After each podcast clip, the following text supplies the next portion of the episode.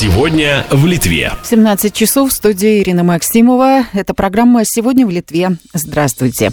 Пенсии жителям Вильнюса и Каунаса домой продолжат приносить почтальоны. Госкомпания «Литвос Паштас» победила в объявленном Содрой конкурсе. Он понадобился после того, как в начале года нарушился разнос пенсий, поскольку частная компания не смогла должным образом предоставить услугу. По решению правительства с 2021 года пенсии домой жителям будет вновь разносить только почта Литвы. В овощах и фруктах, выращенных клайпечанами, обнаружен хром. Более чувствительным людям их употреблять в пищу не рекомендуется. Больше всего этого тяжелого металла накопилось в винограде, цукиниях, тыквах и картофеле.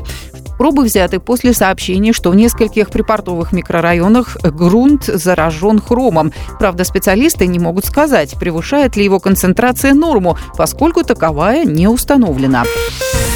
Возобновляется прямое железнодорожное сообщение между Каунасом и Вильнюсом. С понедельника пассажирам будут предложены по 40 рейсов в день. В связи с работами по оборудованию европейской колеи Рейл Балтика с мая было остановлено движение поездов между вокзалами Полимоноса и Каунаса. В Лунге открыт тоннель под железнодорожными путями. Сложный проект стоил более 5 миллионов евро, однако он решил проблему безопасности местных жителей. Улицы города более не пересекаются с железнодорожными путями. А в Тавроге обновлено освещение улиц. За 4 месяца заменено более 3,5 тысяч фонарей в городе и пригородных районах. Внедрены современные светодиодные ледовые лампы. Они используют вдвое меньше электроэнергии. Это самоуправлению Тавроге позволит сэкономить примерно 100 тысяч евро в год. Титул культурной столицы Литвы у Рокишкиса принимают Тракай. А завершит год культурной столицы Рокишкис этим вечером показом мистерии Саулес и Швадавимас, освобождение солнца и зажжением главной рождественской елки города. Свои ворота для посетителей откроет и рождественский городок. В свою очередь Тракай на первые мероприятия культурной столицы пригласит уже через неделю.